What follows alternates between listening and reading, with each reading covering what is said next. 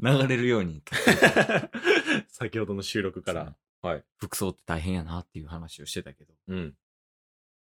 配給の主題歌がすごいの。もうね。うん。これはね、うん。マジでうん、一回でいいから聞いてほしい。誰主題歌歌ってスーーパービーバー。 ハッス大好きなスーパービーバーさんなんですよ。あの、細い人そうです。うん 細い人やけど。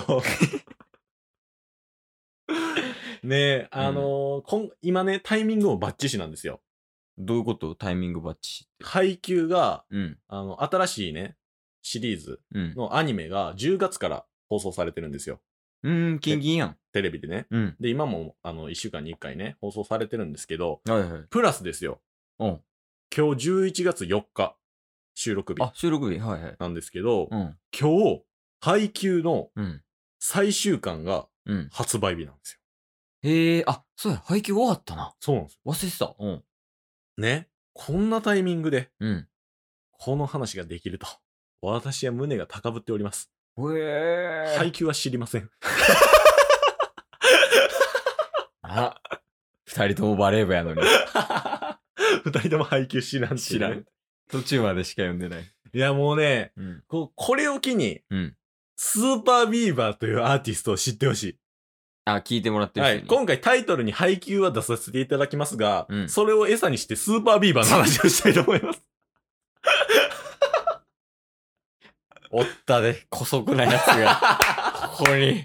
いや、もうそれぐらいスーパービーバーというアーティストを知ってほしいんですよ。 ああ、そうなんですか。そうなんですよ。まあ、ケースにもね、うん。あの、ちょくちょく伝えてはいますけど、はいはい。タスはまあ、ホーロック系のバンドうんにハマるのが遅かったと。確かにね、大学ちょっのと4年、 ゆっくりめやね。だいぶ。うん。で、その中でも好きなアーティストが2組いまして、うん。スパイエアとうんスーパービーバーっうん。ていうね、ホーロックあー日本の。エッセやからどういうこと ?S やからスーパービーバーとスパイエア好きとか、そんな単純なのじゃないよ、私。あ、戦闘エッセやから戦闘 S やからとかいらんから。違うんか。な、どういうことまあ、その2組好きなんですよ。うん。で、あのーまあ、もともとそんななんかライブとか行くタイプでもなかったんですけど、はいはいはいはい。唯一なんか日本のロックバンドはいはい。で、そのソロのライブうん。に行ったのが、そのスーパービーバーとスパイエアなんですよね。言ってたね。はい、スそういえーばねパービーバーも本当にちょうど1年前ぐらい。去年うのん9月とかに行ったんですけど、うん。いいん だよもう、本当に。大丈夫なんか今んとこ、うんタッスが好きっていう情報だけ や。こっからね。いいところどんどん言っていかないと。いや、まず、その、スーパービーバーをうん知ってもらうっていう突破口として、うん配給の主題歌をうん聞いていただきたいんですけど、うん。まず、あの、名前がですね、突破口なんです よね。曲名が突破口なんですよね。いや、用意してたとしたらだいぶやばいよ。 急にひらめいて、 もう、あと、めちゃめちゃ自信満々で言ったんですけど、 全然わからへんもん。とえ、うまーってならないですか突破口っていう曲名なんや。あ、そうなんですよ。漢字感じです。へえー、漢字なんや。はい。これもね、うんその配給ってやっぱ高校生が戦っていくみたいな、うん。それ青春漫画じゃないですか。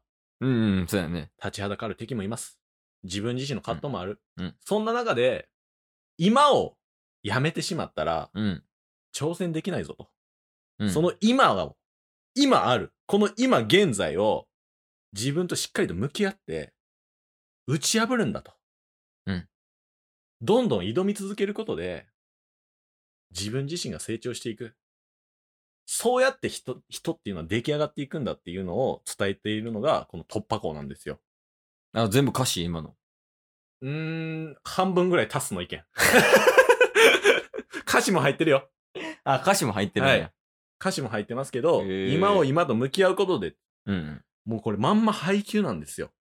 あ、そうな配ん給や。もバレエでね、うん。もうどんどんどんどん大会進んでいくことで、うん。敵が増えていくと。強い敵。でもそこで立ち止まってちゃダメなんだと。はいちゃんと今と、今の自分、そして相手と向き合って、挑み続けないといけないんだと。はい。配給知らないんですけど。ですよね。やからずっと疑問なんですよ。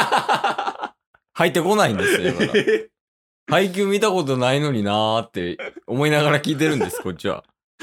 ういや、ん、だからその突破口を聞くだけでうん、配給が見えるんですよ。配給の裏側みたいなのが。はい。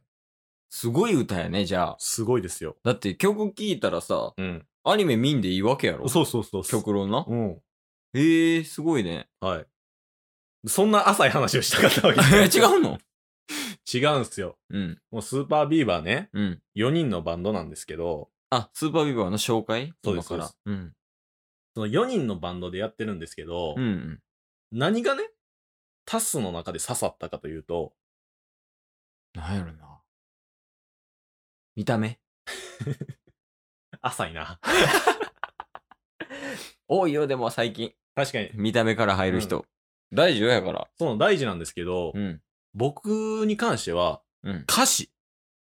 歌詞歌詞刺さって、このバンド好きになったっていうアーティストが初めてなんですよ。ミスチルみたいな感じ や。歌詞から入るもんな、ミスチルも。まあ確かにねうんでも、日本のバンドとかで歌詞から入るアーティストってな、あんまりいないような気がするんですよ。そうかな。あれちゃいますいや、多分、いろいろいると思うで。その、タッスは多分メロディー入りの人やったんじゃうもともと。あ、そうっすね、そうっすね。あ、でももともと歌詞入りの人とか結構いるで。ああ、じゃあその人にもおすすめです。 多分もう聞いと るわ。その人らは。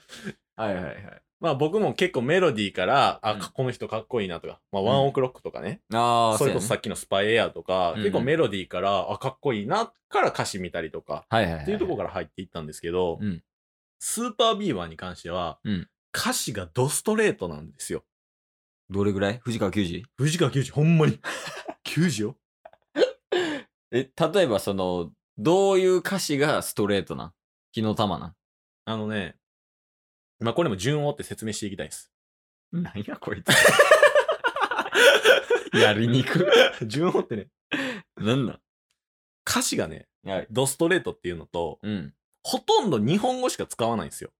あ、歌詞の中に。そうです。へえ例えばね、なんか、他のアーティストだと、ー。うん。まあ、かっこよく英語とかも織り交ぜてっていうう、んそれもそれですごい魅力的なんですけど、はいはいはい。スーパービーバーは、うん。もう、そういうの一切なしで、うん。むき出しの、もう、だからめちゃめちゃわかりやすいんですよ。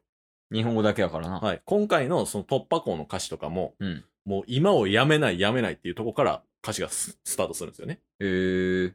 で、正々堂々今と今向き合ってみたいうーん。それ英語を使わへん理由は、ちゃんとその本人は言ってんのな。言ってない。 タスが知らんか。どっちか。いや、それか頭悪い説ある。いや、ただね、うん。その日本語を、うん日本語で伝えるみたいなうん。のはすごい、あのー意識してるっていうのはえ話しててー。、じゃあ、それちゃん。そうかも しれない。なんか同じ漢字でも、同じなんか言葉でも、うん。漢字を変えたりとか。なんか一人と一人ってあるじゃないですか。孤独の一人と、うん。は普通の一人の、いはい。を、その歌詞、歌う歌詞、メッセージによって変えたりとか、うん。喜びと喜びとうーん。あ二、つそういうことね。か。はい、そういうのとかも、しっかりと分けて、ぶつけて、みんなに届けていくと。うん。うん。だからそういう、日本語で、誰でも分かりやすいうんメッセージを歌詞に載せたまま、はい歌、歌ってるんですよ。はいはい。で、プラスアルファ、それを歌っているのが、はいザ・バンド系の、うん。もうさっき言ってましたが、めちゃめちゃ細い容姿の、うん。もう、すごいロン毛ですよ。うん。ロン毛金髪のうん。渋谷さんっていう方なんですけど、うん。うん。あの方から、こんな綺麗な日本語で、歌詞が、我々に届くのかというギャップ。あ、あれ見た目からは想像つかないみたいな。そうですスーパービーバーのボーカル知ってますよね。あ、知ってる知ってる。見た目も。どう思いましたやばい。今のなんか悪い意味のやばいみたいな感じでしたけど。いや、まあでも、率直な意見としては、うん。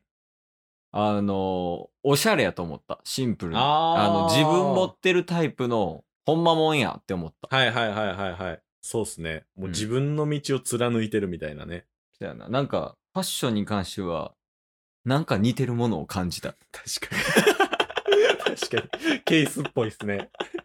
あんな感じやんか。だから、なんか、かこう、ほんまに着たい服着てんのかな、みたいな。うんうんうんうんうんほうん。んまに好きなもんをやり通す人なんかなとは思いました。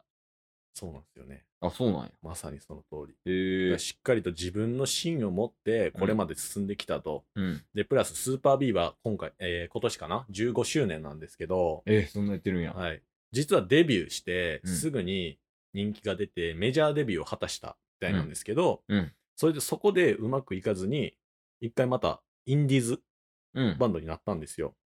で、大きな挫折があり、なんなんそれ、大きな挫折って。だからそのメジャーからあのインディーズに落ちたっていう挫折ね。だから自ら落ちたんじゃなくて、実力が伴ってなくそうでてす、そうです。落ちたってことはいはいはいはい。で、そこからまたあの再出発だっていうことで、自分たちで、その、レーベル会社っていうのを立ち上げて、えー、自分らで作ったんや、はいすごっ。で、アルバイトしながら4人でずっとバンド続けて、うん今また、去年かな再ブレイクみたいな。メジャーデビュー果たしたんですよ。えー、うん。だからすそういう、もう、挫折から這い上がってきたっていうのが、すべて歌詞に載ってるんですよ。え、なの全で部、自分たちの経験から今回のこの配給の主題歌突破号っていうのもあるので、そのね、スーパービーバーの歴史歴史と重ね合わせてはい、聞いていただければ、よりスーパービーバーという魅力があなたにも伝わると思います。はい。聞いてください。以上ですか以上です。はい、終わりまー す。配給を餌に、スーパービーバーを紹介する回でした。